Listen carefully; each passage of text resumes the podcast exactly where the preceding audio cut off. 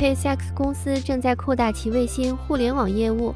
SpaceX 已经通过其巨大且不断增长的 Starlink 星座向世界各地的客户传输宽带服务。上周末，埃隆·马斯克的公司透露，Starlink 现在有一个名为 Starship 的合作伙伴项目，该项目专门为政府机构，特别是国家安全领域的机构使用。Starshield 利用 SpaceX 的 Starlink 技术和发射能力来支持国家安全工作。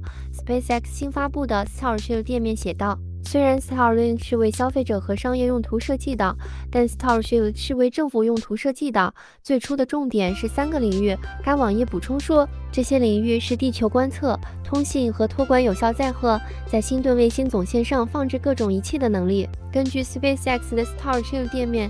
Starshield 将提供比 Starlink 更高的安全级别，其特点是额外的高保障加密能力，以承载机密有效载荷和安全的处理数据，满足最苛刻的政府要求。该网页补充说，星盾航天器还将与其他配备有星链飞船使用的激光通信终端的卫星进行互操作。这就是我们对星盾的基本了解。该网页没有提供关于这个新项目的许多其他细节。当然，我们对星链的了解要多得多。这个巨型星座由三千两百多颗活跃的卫星组成，并将在未来数月和数年内大大增加。SpaceX 已经获得了美国联邦通信委员会 FCC 的许可。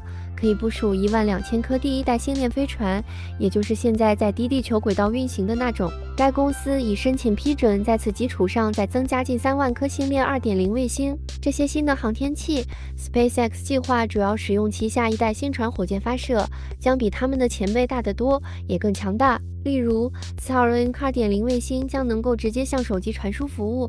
SpaceX 计划明年开始这样做。上周，美国联邦通信委员会允许 SpaceX 只部署七千五百颗星链2.0卫星，理由是担心空间碎片和空间交通。该机构正在保留对其余申请的判断。